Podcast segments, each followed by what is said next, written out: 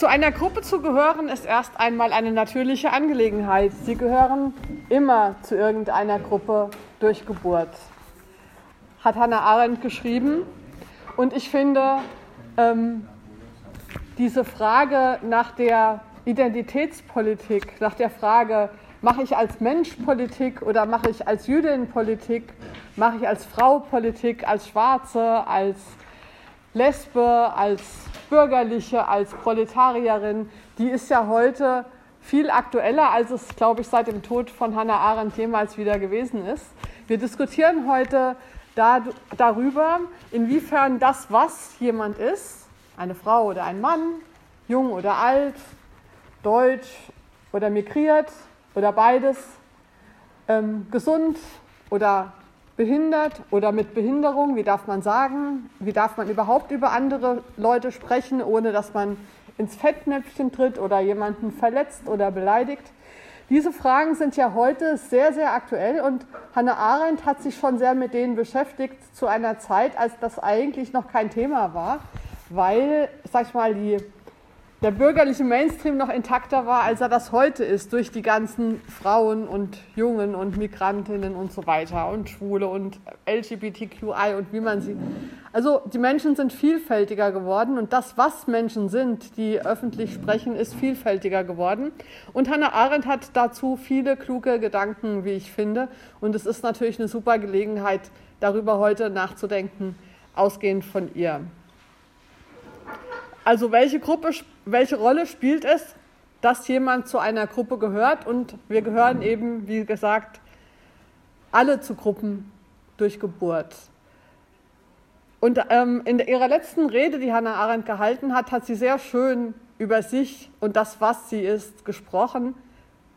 Elke, das gucken wir uns jetzt mal kurz an. Es ist nur ein Satz, passen Sie gut auf. Der ist nicht lang. Ja, nochmal ganz von vorne.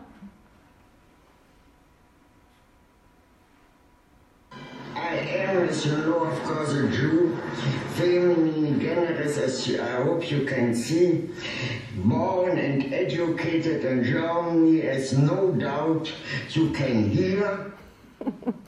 Ich weiß nicht, ob Sie es alle verstanden haben. Ich bin, wie Sie natürlich wissen, Jüdin, sagt sie. Feminin generis, as I hope you can see, also weiblichen Geschlechts, wie Sie hoffentlich sehen können.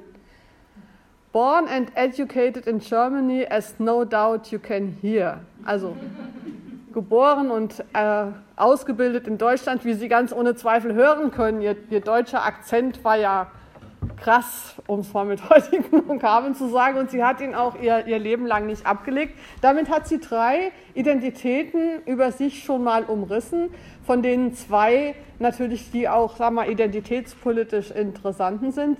Sie ist Jüdin, und sie ist weiblichen Geschlechts, wobei sie eben feminin generis, also schon von Gender sprach und nicht von Female Sex, was sie ja auch hätte sagen können und was ja eigentlich der damals verbreitetere Ausdruck war. Aber sie, hm, da kommen wir nachher noch drauf. Also ich gehe diese verschiedenen identitätspolitischen Sachen so durch in dreieinhalb Kapitel, damit Sie sich ein bisschen darauf einstellen können. Das erste Kapitel geht über ihr Jüdischsein, was natürlich das das Identitätsmerkmal war, das für sie in ihrem Leben auch am meisten Auswirkungen hatte und auch ja der Anlass der Veranstaltung ist. Das zweite ist ihr Frausein, das uns heute auch immer noch sehr bewegt.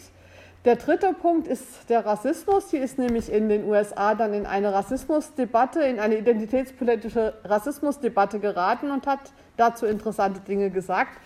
Und am Schluss vielleicht noch mal einen kurzen Schlenker zurück zu dem Deutschsein und der Sprache. So, das so der Umriss. Ähm, ihr wichtigstes Anliegen war immer, dass wir einander als Personen und Individuen ansehen und nicht als Gruppenzugehörige. Da ist sie ganz klar, wenn wir politisch miteinander sprechen, müssen wir uns als einzelne Menschen, als Individuen sehen und sozusagen darüber hinwegsehen, zu welcher Gruppe wir und die anderen gehören. Aber der zweite Punkt dazu ist, das kann man nicht einfach so beschließen, dass wir uns jetzt mal als Gleiche und als Individuen sehen möchten, weil ähm, in der Welt natürlich all diese identitätspolitischen Merkmale eine wichtige Rolle spielen. Also zu sagen, die sollen keine Rolle spielen, ist nichts, was uns, was wir einfach mal so machen können, sondern wir müssen uns Gedanken machen über die Bedingungen, wie müssen die Bedingungen der Welt und des Politischen sein, damit wir, obwohl wir zu verschiedenen Gruppen gehören, uns gegenseitig als Einzelne, als Individuen begegnen können. Und das ist sozusagen die Frage, die über diesem Ganzen steht. Ich fange an mit einem Brief, den sie geschrieben hat 1915, in den 1950ern an Elfriede Heidegger. Sie wissen wahrscheinlich, dass Hannah Arendt als junge Studentin eine kurze Affäre mit Martin Heidegger hatte. Der war verheiratet, eben mit Elfriede. Und als äh, Hannah Arendt in den 50er Jahren äh, eine Deutschlandreise machte, hat sie Heidegger getroffen oder treffen wollen. Und in diesem Zusammenhang gab es eben einen Briefwechsel auch mit Elfriede Heidegger, der das gar nicht recht war. Elfriede Heidegger war ihr Leben lang Antisemitin, ist es auch nach dem Krieg geblieben.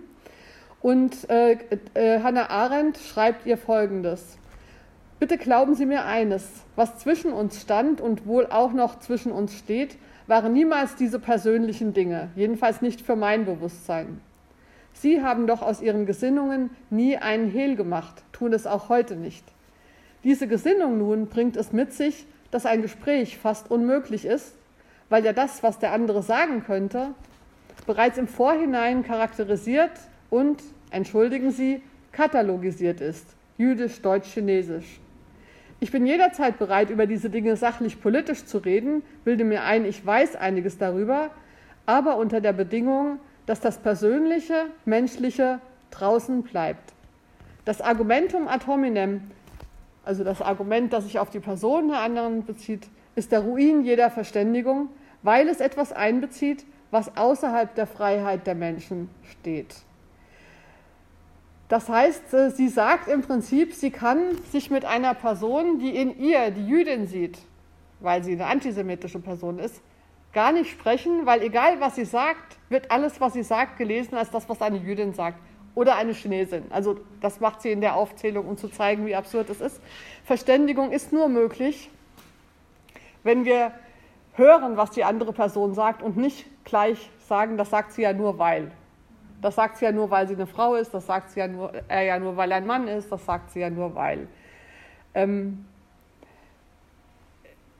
sie hat immer wieder mit dieser Frage, was ihre eigene Identität ist, gespielt, zum Beispiel auch 1958, als ihr Freund und Lehrer Karl Jaspers den Friedenspreis des deutschen Buchhandels bekommen hat und sie gebeten hat, die Laudatio zu halten bei der Preisverleihung, was sie dann auch gemacht hat. Und da hat sie äh, geschrieben an eine dritte Person, ich bin eine Frau und eine Jüdin und eine Nichtdeutsche beziehungsweise eine Immigrantin. All das wird in der Öffentlichkeit einen sehr schlechten Eindruck machen. Jaspers bestreitet das nicht, aber es macht ihm Vergnügen. Äh, das heißt, ihr war schon klar, als, als was sie spricht und wie sie wahrgenommen wird und dass in dem Fall sozusagen das auch instrumentalisiert werden kann oder eben aber auch gerade, dass man sich daraus einen Spaß macht, die, die deutsche männliche, nicht jüdische, nicht emigrierte Bevölkerung auf diese Weise eben zu provozieren. Das heißt, ähm, in der Identitätspolitik oder in der Auseinandersetzung mit diesen Themen geht es nicht um ein Entweder-Oder, so wie das leider heute in der öffentlichen Diskussion immer diskutiert wird. Ne? Die einen sagen, aber wir müssen doch mehr, mehr Diversity, mehr Quoten für Frauen, für Migrantinnen, wir müssen noch mehr über über Hautfarbe und über Religion und so weiter sprechen und das sichtbar machen. Und die anderen sagen, nein, wir müssen darüber hinwegsehen, wir müssen uns alle nur als Menschen sehen, so als würde das gar keine Rolle spielen. Das ist kein Entweder-Oder, sondern die Frage, die wir beantworten müssen, ist, wie man beides unterscheidet oder wie man am besten mit der Mischung von beidem umgeht. Denn egal, wie sehr ich als Mensch wahrgenommen werden will, natürlich sehen die Leute, dass ich eine Frau bin. Natürlich sehen die Leute, dass ich ähm, akademisch gebildet bin, dass ich äh, weiße Hautfarbe habe und so weiter. Das sehen die Leute. Ich kann nicht, wir, außer wir ziehen uns alle die Burka an und reden übers Mikrofon mit Stimmverzerrung oder sowas. Aber wir sind ja, was wir sind, tragen wir ja im Körper. Wir können das ja nicht. Genauso wenig wie Hannah Arendt das in, in, im Gegenüber mit Elfriede Heidegger in der Hand hatte. Sie konnte nicht verhindern, dass sie als Jüdin gesehen wird, weil die andere Antisemitin ist. Und wenn ich schwarz bin, dann kann ich nicht verhindern, dass die andere in mir eine schwarze Person sehen. Ja? Egal wie wenig ich das sein will, das ist ja da. Ähm, noch ein Zitat, wo sie dann auf, auf dieses, diese Unterscheidung kommt. Im Gegensatz zur Bedingtheit des Menschen, über die wir, wenn auch noch so unzureichende Aussagen machen können, scheint das Problem des Wesens des Menschen unlösbar. Die Formen menschlicher Erkenntnis sind anwendbar auf alles, was natürliche Eigenschaften hat und somit auch auf uns selbst. Insofern die Menschen Exemplare der höchst entwickelten Gattung organischen Lebens sind. Also wir können etwas über die Gattung Menschen sagen, zum Beispiel, dass sie Stoffwechsel brauchen, dass sie Sprache haben und so weiter. Wir können auch über Menschengruppen was sagen, ähm, dass Männer im Schnitt so groß sind und Frauen im Schnitt so groß. Wir können die Menschen untersuchen wissenschaftlich. Aber diese Erkenntnisformen versagen, sobald wir nicht mehr fragen, was sind wir, sondern wer sind wir. Das Wesen einer Person, wer ist jemand, diese Frage lässt sich nicht beantworten, indem man untersucht, also Untersuchungen anstellt, diese Person erforscht, ja? soziologisch, biologisch oder sowas. Wer jemand ist, das kann ich erst erfahren, wenn ich mit dieser Person in eine Beziehung gehe und mit ihr spreche. Das ist sozusagen der Punkt. Deswegen mochte sie auch die Soziologie nicht, weil die Soziologie genau das macht, Menschen untersuchen. Und ich finde immer ganz interessant, momentan wird ja so viel gesprochen über künstliche Intelligenzen und die Fragen, ob Algorithmen bald besser vorhersagen können, was wir machen, als wir selber das wissen und so weiter. Diese ganzen Sachen haben aber eine Grenze an diesem, wer wir sind. Das lässt sich eben nicht berechnen, vorhersagen und so weiter.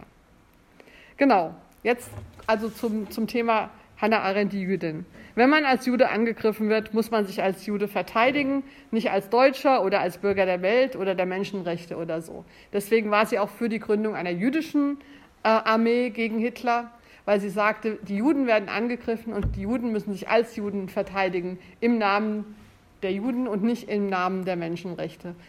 Ähm, und ich finde, das äh, ist jetzt so etwas, was jetzt wiederkommt, zum Beispiel bei so Bewegungen wie Black Lives Matter wo viele, ähm, also schwarze Leben sind wert zählen als, als Protestbewegung gegen den Rassismus der Polizei in den USA, wo dann ja viele ähm, äh, gesagt haben, warum macht ihr so auf schwarze Leben, warum macht ihr nicht alle Leben oder menschliche Leben? Ja? Und das ist genau der Punkt. Wenn man wegen der Hautfarbe angegriffen wird, muss man sich auch in dieser Position verteidigen, sonst ähm, wird es schief. Ähm, wie gesagt, das hatte Elke eben ja schon gesagt, sie hat sich mit dem Thema sehr intensiv beschäftigt, wie sie als Jüdin in einer antisemitischen Welt handeln kann, politisch, und hat das gemacht, indem sie sich beschäftigt hat mit Rachel Warnhagen, einer Jüdin, die ähm, versucht hat, in der nichtjüdischen Gesellschaft eine Position zu haben. Also eine Jüdin, die versucht hat, sich zu assimilieren, die versucht hat, Anerkennung zu finden unter den Deutschen, indem sie Beziehungen gepflegt hat zu wichtigen äh, Künstlern und so weiter. Ähm, und das hat sie sehr liebevoll gemacht, aber sie hat, also Hannah Arendt hat Rahel Warnhagen stark kritisiert. Sie hat anhand ihres Beispiels die Unterscheidung ähm, entwickelt zwischen Paria und Parvenu. Der Parvenu, der versucht, sich anzupassen, seine Herkunft zu verschleiern, zu verstecken und sich zu assimilieren und dann sozusagen aufzusteigen. Äh, und im Vergleich dazu der Paria, der ausgeschlossen bleibt, der zu seiner Herkunft steht, der sich nicht anpasst und dann eben aber auch nicht zugelassen wird in die Gesellschaft der Mehrheit. Und ähm, zum Beispiel schreibt sie, unsere heute so häufig verdächtige Loyalität, also die Loyalität der Juden mit der deutschen Gesellschaft zum Beispiel oder der europäischen nichtjüdischen Gesellschaft, hat eine lange Geschichte. Es ist die 150-jährige Geschichte des assimilierten Judentums, das ein Kunststück ohne Gleichen vorgeführt hat, obwohl die Juden die ganze Zeit ihre Nichtjüdischkeit unter Beweis stellten, kam dabei nur heraus, dass sie trotzdem Juden blieben. Das heißt, sie zieht das Resümee der nicht erfolgreichen Assimilierung der Juden in Westeuropa, die ja wirklich alles getan haben, bis hin zum Konvertieren, bis hin zum Übernahme westlicher Kleidung, der Sprache natürlich, der, die ihre Rituale nur noch im Geheimen zu Hause gemacht haben, die wirklich versucht haben, sich anzupassen, aber es hat nichts genützt. Das ist die Position, von der aus Hannah Arendt das Ganze entwickelt. Und deswegen sagt sie, Paria bleiben und nicht Parvenu werden in Kritik an Rahel Warnhagen, äh, an deren Beispiel sie eben zeigt, dass es nicht funktioniert, weil sie hat letzten Endes keinen Erfolg gehabt damit. Das ist zumindest die Analyse von Hannah Arendt. Aus dem Judentum kommt man nicht heraus. Und zwar nicht, weil Juden sich nicht genug anpassen würden, sondern weil in einer, ähm, in einer assimilierten Gesellschaft das nicht geht. Sie Kritik, also die Kritik, sie vergleicht, Hannah Arendt vergleicht die Anstrengung von Juden, einzeln in die Gesellschaft aufgenommen zu werden, mit den Antisemiten, die jeweils einen Ausnahmejuden kennen. Ähm, also das ist so ein was, was wahrscheinlich auch die, die wenn, wenn Leute rassistische Politik machen, sagen sie, ich habe ja nichts gegen Schwarze, einer meiner besten Freunde ist ein Schwarzer. So, ne? Das ist ja so eine Figur, die immer wieder kommt, wenn äh, Minderheiten sagen, dass dann die Mehrheit sagt, also dass ich bin kein Rassist, ich bin kein Sexist, ich habe ja selber eine Frau, ich habe ja selber einen schwarzen Nachbarn und so weiter. Also das war auch die Art und Weise, wie auch Antisemiten natürlich zu ihrer Zeit gesagt, ich bin nicht antisemitisch, ich kenne ja, ich kenn ja Juden. Ne? Ähm, und das ist natürlich auch so eine Position, die dann in der Mehrheitsgesellschaft diesen besonders angepassten Vertretern und Vertreterinnen der Minderheit angeboten werden. Wir können das jetzt manchmal so beobachten bei, bei Musliminnen und Muslimen, wo sehr, wo sehr säkulare Muslime, die sich sehr kritisch mit der eigenen Religion auseinandersetzen, auch sehr gefragt sind als, als die Beispiele von denen, dass ja nicht alle Muslime, die können sich ja anpassen, hier ist ja das Beispiel. Das ist so das, was Hannah Arendt daran kritisiert. Ähm, sie sagt auch zum Beispiel ein anderes Zitat, es gibt keine Assimilation, wenn man nur seine eigene Vergangenheit aufgibt, aber die Fremde ignoriert. In einer im Großen und Ganzen judenfeindlichen Gesellschaft, und das waren bis in unser Jahrhundert hinein alle Länder, in denen Juden lebten, in eine judenfeindliche Gesellschaft kann man sich nur assimilieren, wenn man sich an den Antisemitismus assimiliert. Ja? Man kann in einer, und das kann man tatsächlich auch in eine patriarchale Gesellschaft, kann ich mich als Frau nur emanzipieren und gleichstellen, wenn ich mich an das Patriarchat assimiliere. In eine rassistische Gesellschaft kann ich als schwarze Person mich nur integrieren und assimilieren, wenn ich mich an den Rassismus assimiliere. Das heißt, der Weg, das kommt natürlich dann als Fazit heraus, der Weg, um das Dilemma zu beenden, ist eben nicht, dass die Minderheiten sich anpassen und zum Parvenu werden, sondern dass die Mehrheitsgesellschaft ihren Antisemitismus aufgibt, ihren nicht mehr patriarchal ist, nicht mehr rassistisch ist. Das ist der einzige Weg aus dem Dilemma heraus. Interessant, wie dieses Thema von Hannah Arendts Jüdischsein dann äh, später auch in Deutschland noch große Wellen geschlagen hat. Ähm, hat Elke ja eben schon gesagt, ihr Buch über Rahel Warnhagen, das sie acht, 1938 äh, fertiggestellt hat, ist erst äh, in den späten 50er Jahren in Deutschland rausgekommen bei Pieper, wo es auch heute noch erhältlich ist. Aber es gab einen langen Briefwechsel mit Klaus Pieper, dem Verleger, der partout nicht wollte, dass auf dem Titel steht, eine jüdische Lebensgeschichte oder die Lebensgeschichte einer jüdischen Frau aus der Romantik oder so war Hannah Arendts Untertitel. Ähm, und tatsächlich ist die erste Auflage aus den, weil er sagte, jüdisches Thema verkauft sich in Deutschland nicht. Und da tatsächlich ist auch die erste Aus Auflage gegen die großen Proteste von Hannah Arendt unter dem Titel erschienen, Rahel Warnhagen, eine Lebensgeschichte. Also der Verweis auf äh, äh, Warnhagens Jüdischsein wurde rausgestrichen. Nach dem Motto, wir, Hitler ist ja weg, wir haben ja keine Antisemiten mehr. Das Thema ist ja sozusagen erledigt. Ne?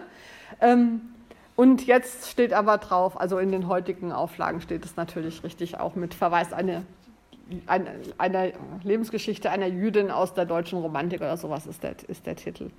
Ähm, und tatsächlich ist sie auch diese Kritik an den Juden, die sich anpassen oder generell dann auch an den Minderheiten, die sich anpassen. Das hat sie natürlich nicht nur auf die Juden bezogen. Das ist ihr immer wieder vorgeworfen worden. Hannah Arendt ist ja ihr Leben lang von dem Verdacht begleitet worden, sie sei selber gegen die Juden eingestellt. Ähm, das ist dann vor allen Dingen nach dem Buch Eichmann in Jerusalem sehr diskutiert worden, wo sie ja auch kritisiert hat, wie ähm, zum Beispiel Judenräte mit organisiert haben, die Deportationen und so weiter, also die, ähm, der, der, Versuch sozusagen, ähm, ja, also diese Kritik an, an manchen Verhaltensweisen jüdischer Gruppen und Personen in, in im, im Rahmen, das ist ja sehr angekreidet worden und sie hat dann ähm, später in einem Brief, also noch, noch vor Eichmann in Jerusalem, hat sie das, das äh, auch in Bezug auf Rahel Warnhagen an ihren Freund Gershon Scholem geschrieben. Die Juden sind ja doch alle heimlich der Meinung, ich sei antisemitisch. Sie sehen nicht, wie gern ich die Rahel hatte, als ich über sie schrieb. Sie verstehen nicht, dass man doch ganz freundlich die Wahrheit sagen kann, auch sich selbst. Ja? Ähm, das heißt, diese Position, es ist, äh, ja, genau. Interessant ist, dass man inzwischen weiß, dass sie vieles der Rahel Warnhagen auch in den Mund gelegt hat.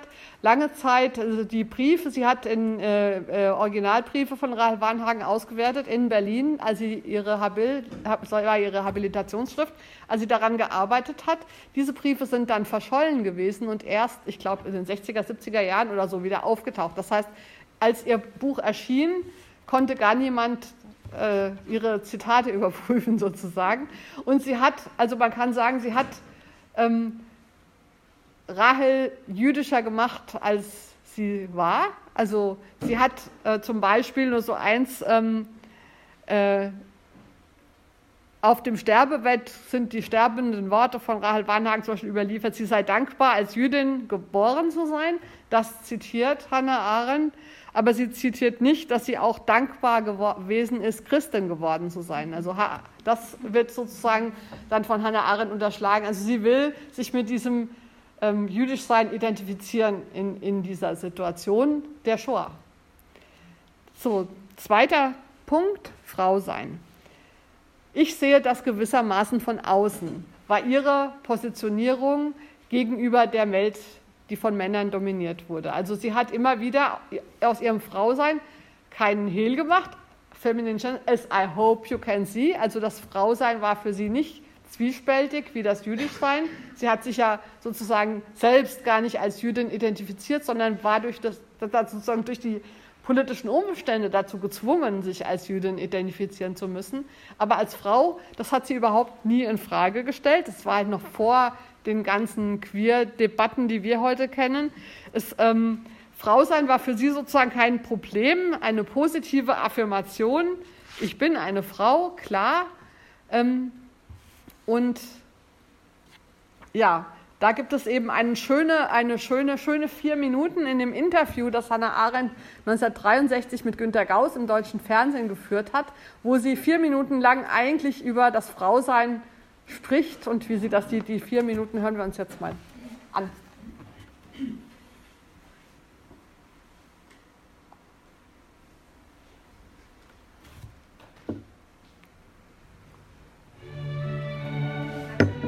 Ab, ab Minute vier, glaube ich, so ungefähr.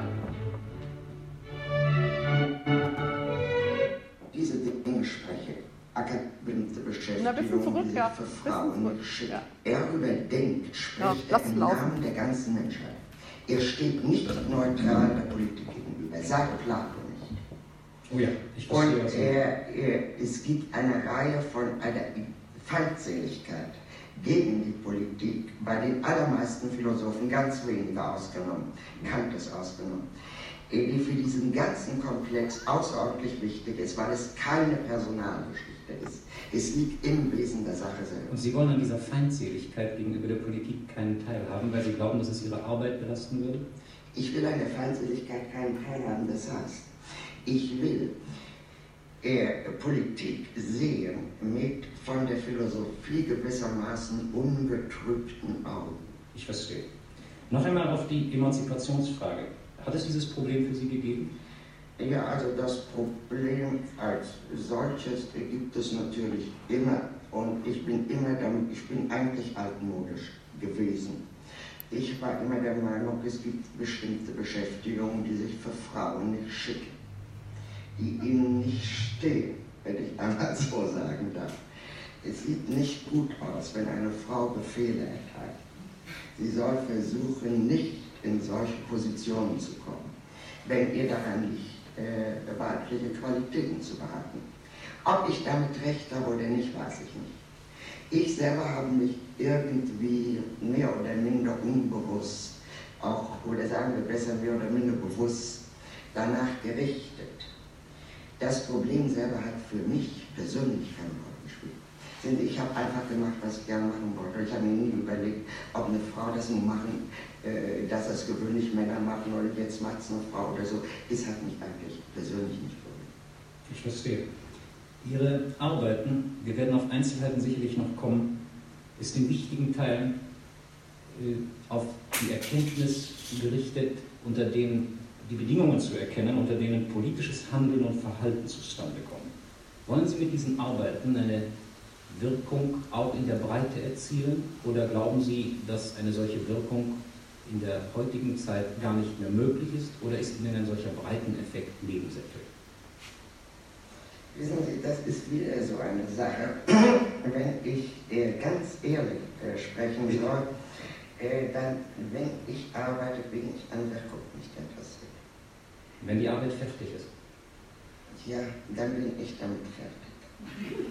Äh, und äh, ich, äh, was für mich wirklich wesentlich ist, wie mir scheint, ich möchte sagen, all diese Dinge mit der Einschränkung, dass kein Mensch sich selbst kennt dass man sich nicht selber in die Karten gucken soll, dass man eigentlich so etwas gar nicht machen sollte, was ich eben mit Ihnen mache. Also wenn wir, alles, wenn wir das alles einmal unterstellen, äh, dann möchte ich sagen, was für mich wesentlich ist, ich muss verstehen. Äh, zu diesem Verstehen gehört bei mir auch das Schreiben.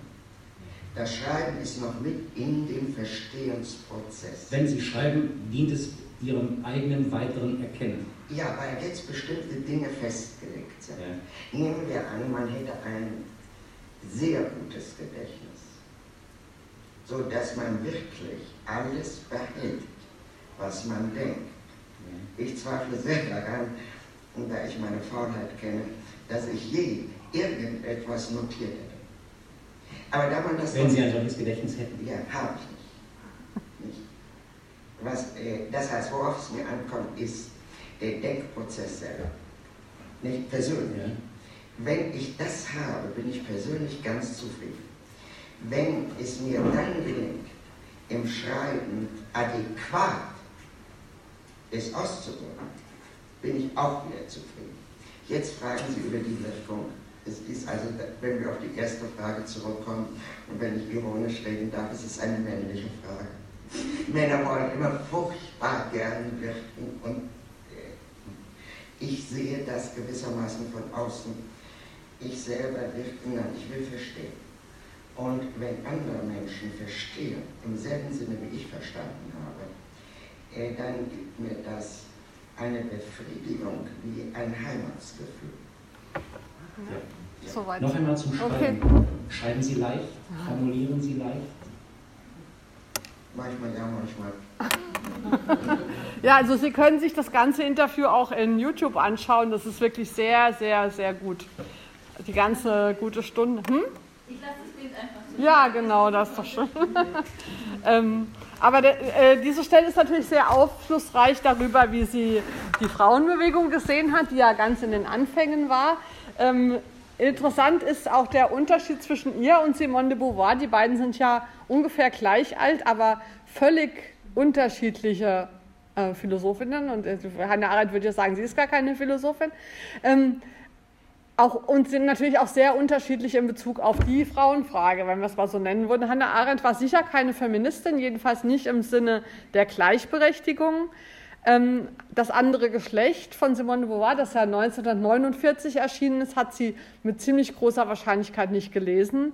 Es hätte sie nicht interessiert.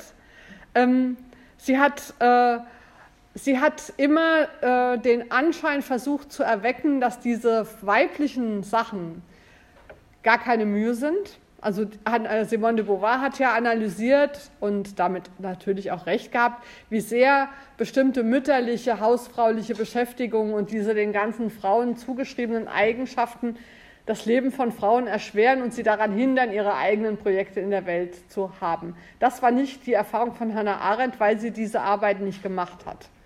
Ähm, es gibt eine schöne äh, Erinnerung von, von Joachim Fest, der einem, eine, einem Historiker und Autor, der schreibt, ich habe sehr oft bei ihr zu Hause gegessen.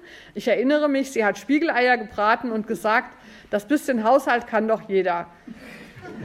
ähm, und äh, es gibt andere, so äh, ihre Freundin Mary McCarthy hat gesagt, Hannah Arendt war immer der Meinung, sie könnte gut kochen, aber das stimmte nicht. Ja? Das heißt, sie hat einfach auf diese Arbeiten keine Energie verwendet. Ähm, sie hat ja ähm, mit einem Mann, Heinrich Plücher, sehr lange, sehr glücklich in einer Ehe gelebt. Äh, und ähm, hat, bevor sie sich darauf eingegangen, sie hat Blücher in Paris kennengelernt, 1936, als sie selber 30 Jahre alt war. Ähm, und dann hat sie, äh, hat sie erst gezögert, sich auf eine Beziehung zu ihm einzulassen, weil sie sich schon zu alt gefühlt hatte. Sie hat dann geschrieben, hätte ich dich vor zehn Jahren getroffen, aber inzwischen bin ich leider gezwungen worden, bis zu einem gewissen Grade aufzuhören, eine Frau zu sein. Das heißt, sie hat es so empfunden, dass der normale Werdegang einer Frau wäre heiraten, Kinder kriegen und so weiter.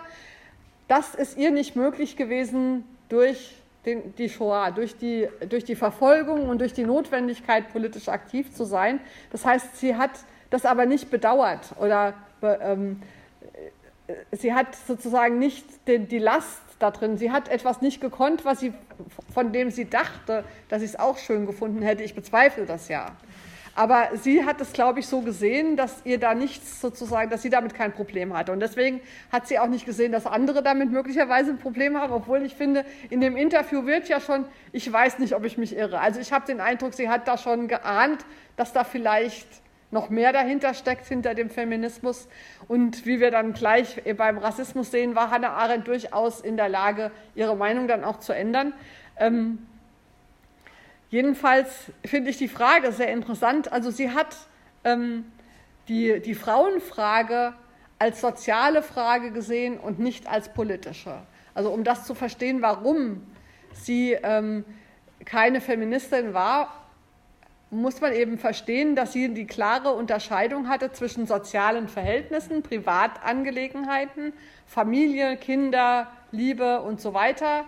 Das sind private Sachen, die für Hannah Arendt unpolitisch sind, aus dem politischen Bereich rausfallen. Politik ist für sie was anderes, nämlich da, wo man unabhängig von den Notwendigkeiten der Welt miteinander spricht. Und äh, da ist sozusagen diese, äh, dieses Ideal, hat sie, da hat sie nicht gesehen, dass das für Frauen eben nicht geht, in, wenn sich nicht die gesellschaftlichen Verhältnisse ändern. Und um die zu ändern, müssen wir dann wieder Politik machen. Das war etwas, was sie, ähm, äh, was sie nicht gesehen hat. Ich finde aber natürlich, dass diese ganze Theorie, die sie über Paria oder Parvenu, Assimilation oder nicht, dass sich das natürlich eins zu eins, fast eins zu eins auf Frauen übertragen lässt. Und wir haben ja sozusagen die Erfahrung, dass ähm, auch 30 Jahre Emanzipation und Gleichstellungspolitik nicht dazu geführt hat, dass zum Beispiel jetzt in der, äh, in der, in der Corona-Pandemie die Anliegen von Care-Arbeiten mehr gesehen worden wären als früher. Das heißt, die Assimilation der Frauen und ihre Emanzipation und Gleichstellung ist natürlich eine Assimilation. Ja? Wir haben ja in den 80er Jahren Assimilationsprogramme für Frauen gehabt. So werden sie eine Managerin, so reden sie genauso laut wie Männer und fallen sie anderen auch immer ins Wort und sowas ich karikiere das jetzt ein bisschen, aber es war ja in die Gleichstellung in den, Anfangs, in den Anfangsjahren war ein Assimilationsaufruf an die Frauen. Jetzt merken wir, dass das nicht reicht. Und ich würde schon sagen, wenn wir als Frauen diskriminiert werden, müssen wir uns auch als Frauen verteidigen und nicht als Menschen. Aber das ist eine Frage, die man diskutieren kann und ich bin finde es sehr schade, dass wir es nicht mit Hannah Arendt diskutieren können, weil sie ja leider nicht mehr lebt. Von daher müssen wir ähm, äh, so mit ihren Texten zurande kommen. Aber klar ist, ähm, dass äh, ähm, Arendt für, für Arendt das Frausein kein Unglück ist. Und ich finde, darin liegt auch für den heutigen Feminismus gerade wieder eine Stärke, denn viel der Frauenbewegung in der Gleichstellung und Emanzipationszeit, sage ich mal, war doch ähm, davon dominiert, dass ähm, ja, die Feministinnen darüber geklagt haben, wie schlecht es den Frauen geht, sage ich mal. Ne? Und diese, ähm, diese, diese Klage ist vielleicht nicht ausreichend und diese Position zu haben, wir haben etwas, was ihr nicht habt. Und da komme ich jetzt nochmal auf den Anfang. Es sieht nicht gut aus, wenn eine Frau Befehle erteilt. Sie soll versuchen, nicht in eine solche Position zu kommen, wenn ihr daran liegt, weibliche Qualitäten zu behalten. Und ich finde, im Rückblick steckt da viel Wahres dahinter. Jetzt, wo wir umgeben sind von Frauen, die Befehle erteilen, wo wir das völlig normal finden inzwischen, ja.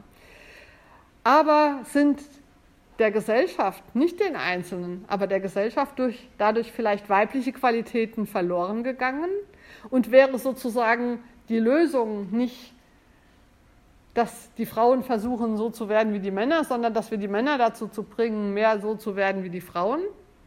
Also sieht es denn gut aus, wenn ein Mann Befehle erteilt? Ich finde nicht. So, also in diese Richtung kann man ja weiter äh, diskutieren und überlegen und diese, diese Selbstverständlichkeit, mit der Hannah Arendt gehofft hat, dass man sieht, dass sie eine Frau ist, da steckt für mich auch viel, viel Stärke und weibliche Freiheit drin, die nicht darauf wartet, gleichgestellt zu sein, bevor sie loslegt und die Welt gestaltet. Also von daher ist es vielleicht auch ganz interessant, so manches davon zu entdecken. Und damit komme ich dann jetzt zum dritten Teil, der ja auch heute äh, gerade in Bezug auf den Feminismus äh, wichtig ist. Wahrscheinlich haben Sie auch das Wort Intersektionalität schon gehört, also die, ähm, äh, das zusätzlich zu dem äh, Verhältnis der Hierarchie zwischen Männern und Frauen eben unsere Gesellschaft auch noch von anderen hierarchischen Verhältnissen durchsetzt ist. Ähm, in den 1960er Jahren gab es, ähm, ich fange erst noch mal weiter vorne an. Hannah Arendt hat sich ja ähm, nach der Shoah in ihrem ersten Buch, das in den USA rausgekommen ist, ist mit den Elementen und Ursprüngen totalitärer Herrschaft beschäftigt. Das ist der Titel ihres ersten Buches, mit dem sie dann auch berühmt wurde. Sie hat also untersucht, was macht totalitäre Herrschaft aus, wie kommt es dazu. Und sie hat den Holocaust oder die Shoah nicht als einzigartiges, unvergleichbares Ereignis gesehen, sondern sie hat die Lagerinsassen zum Beispiel ähm, in den KZs verglichen mit den Opfern des Kolonialismus. Nochmal ein Zitat. Die Kolonialisten, man mordete keinen Menschen, wenn man einen Eingeborenen erschlug, sondern ein Schemen, an dessen lebendige Realität man ohnehin nicht glauben konnte. Und man handelte nicht in eine Welt hinein, sondern in ein bloßes Spiel von Schatten. Die Weltlosigkeit und die Möglichkeit des folgenlosen Tötens, das machte für sie den Kolonialismus schon aus. Und das hat sich natürlich in der, in, in der ähm, Judenvernichtung wiederholt. Also dass Menschen entmenschlicht wurden, dass man in ihnen keine Menschen mehr gesehen hat, sondern Schemen. Und ähm, dieser Zivilisationsbruch, dass also die westlichen, christlichen, bürgerlichen Werte, alle Menschen sind gleich, dass die sozusagen in die Tonne getreten wurden, das war für Hannah Arendt nicht, wie für viele andere später, der, die Shoah, sondern es war der Kolonialismus, wo genau so die weißen Kolonisatoren mit den Menschen in den Kolonien umgegangen sind, sie nicht als Menschen zu sehen. Noch ein Zitat. Hier unter dem Zwang des Zusammenlebens mit schwarzen Stämmen verlor die Idee der Menschheit und des gemeinsamen Ursprungs des Menschengeschlechts, wie die christlich-jüdische Tradition des Abendlandes sie lehrt, zum ersten Mal ihre zwingende Überzeugungskraft und der Wunsch nach systematischer Ausrottung ganzer Rassen setzte sich fest. Also der Kolonialismus war der Ursprung des Judenhasses oder das, der, der Judenausrottung oder der, äh, der Situation, in der man sie unterschied eben zwischen dem Antijudaismus, der die christlichen Kulturen seit Jahrtausenden durchzieht, und dem Antisemitismus, der, der tatsächlich zu Vernichtungslagern führt. Das, das war für sie dieser Zivilisationsspruch, der aber durch den Kolonialismus schon angelegt war.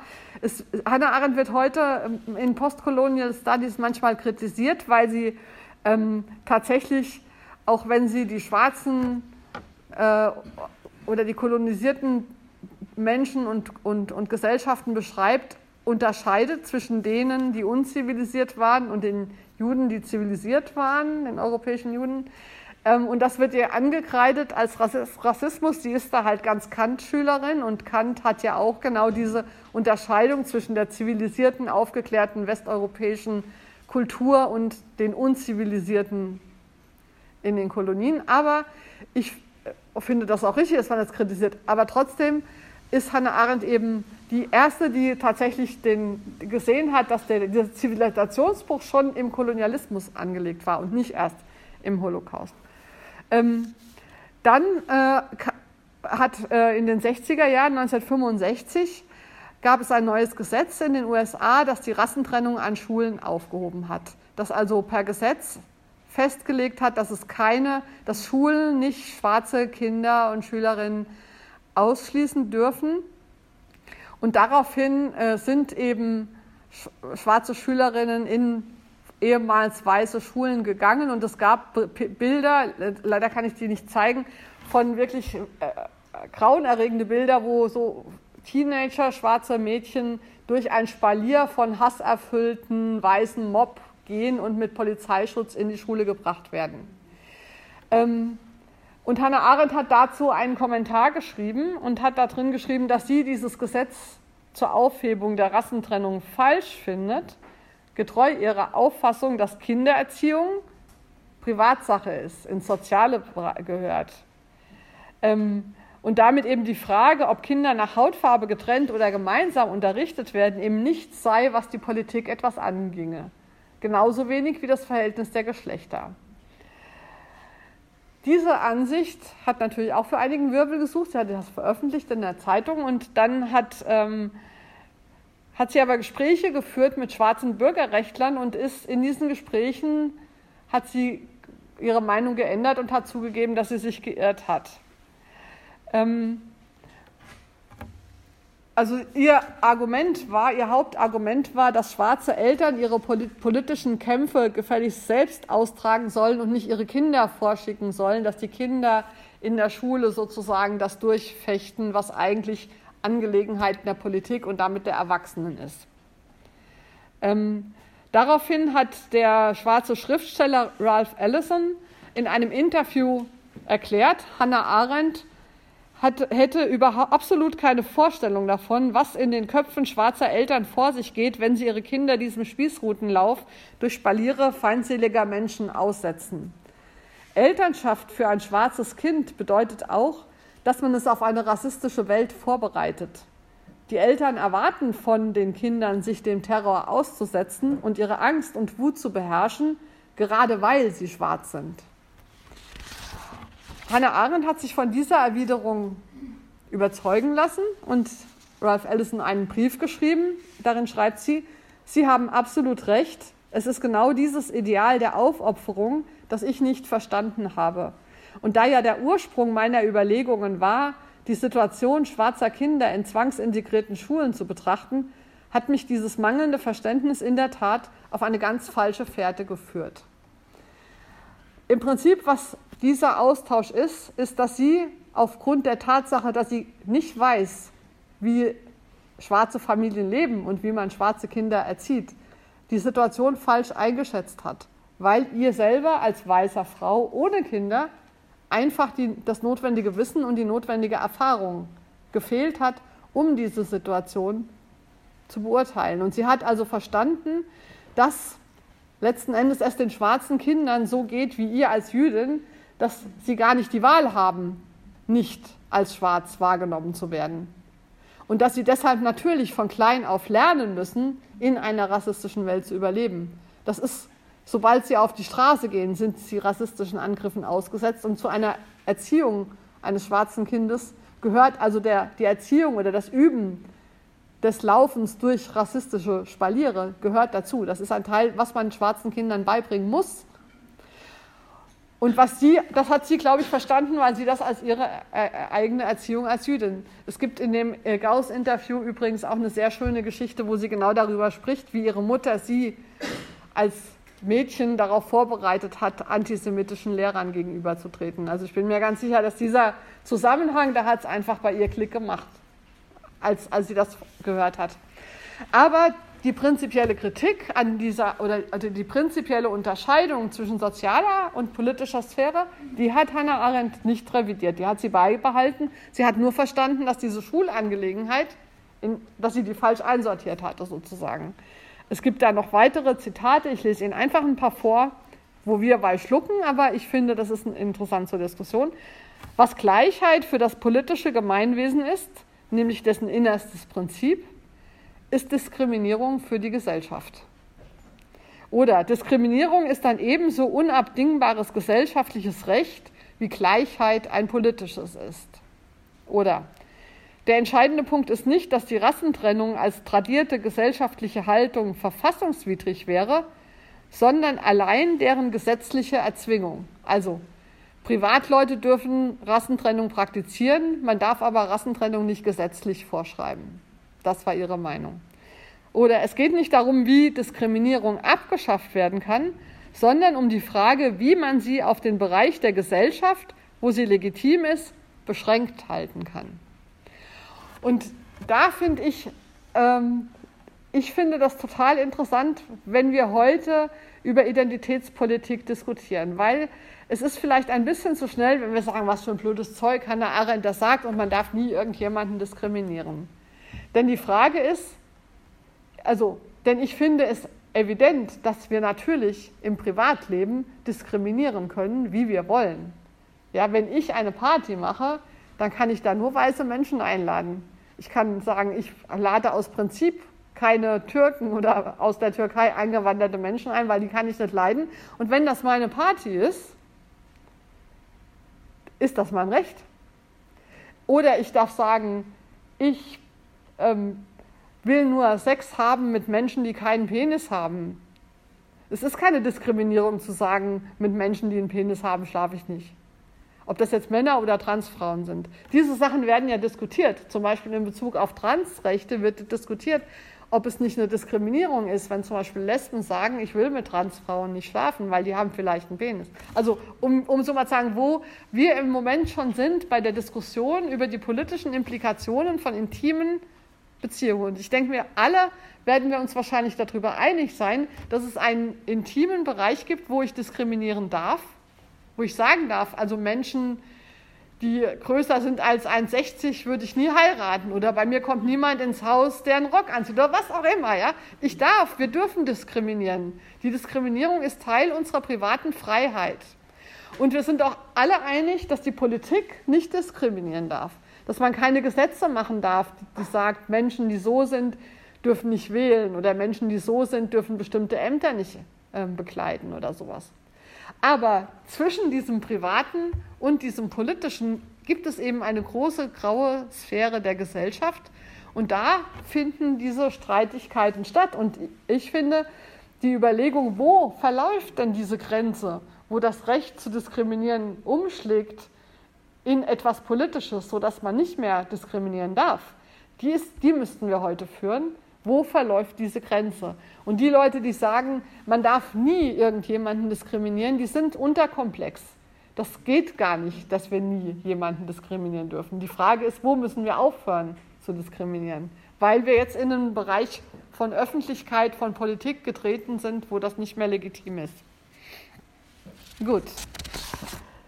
Ja, vielleicht noch am Ende, also ganz klar als Appell von Hannah Arendt, dass äh, äh, eindeutig sie der Ansicht ist, dass es keine Reprä Repräsentationslogik geben kann, egal ob es um Juden oder Schwarze oder um Frauen geht. Es ist nicht möglich, dass Frauen für andere Frauen sprechen, dass eine Jüdin für andere Juden spricht, dass Schwarze für andere Schwarze sprechen, weil genau das diesen Gruppen die Pluralität abspricht. Und das Wesen des Politischen ist für Hannah Arendt ja die Pluralität die Unterschiedlichkeit. Wir können nur miteinander reden, weil wir unterschiedlich sind, sonst hätten wir uns ja gar nichts zu sagen.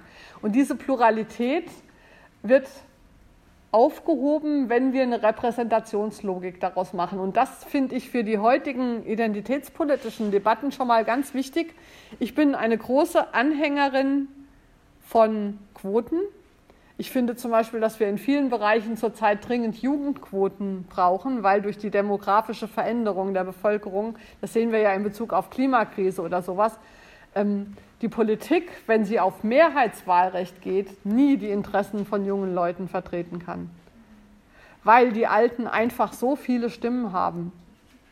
Ja, das heißt, ich bin früher auch schon eine große, also ich bin der Meinung, es ist richtig, wenn es Frauenquoten gibt, wenn es Migrantenquoten gibt, wenn es ähm, Jugendquoten gibt, je nachdem, wo wir sind, diese Idee, eine Person, eine Stimme, führt meistens nicht zu gerechten Entscheidungen, sondern man muss das qualifizieren, je nachdem, wo man gerade ist und um welche Themen es geht, sollte man überlegen, wie wir Diversity, also wie wir eine möglichst große Vielheit von unterschiedlichen Erfahrungen einbinden.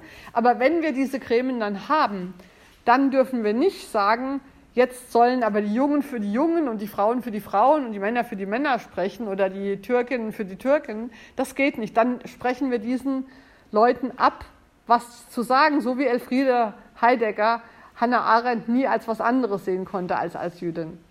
Verstehen Sie den Unterschied? Also wir müssen zwar, finde ich, für mehr Diversity sorgen in unseren Institutionen, aber die Leute da haben nicht, die dann auf diese Weise dahin gekommen sind, haben nicht die Aufgabe, für ihre Gruppe zu sprechen, sondern die müssen wir dann ernst nehmen als Personen mit eigenen individuellen, originellen Ansichten und das ist sozusagen die Herausforderung in einer, sag ich mal, pluralistischen, postpatriarchalen, postnationalistischen Gesellschaft. Soweit ich. Vielleicht können wir jetzt noch diskutieren. Ich weiß nicht, wie das vorgesehen ist. Dankeschön fürs Zuhören.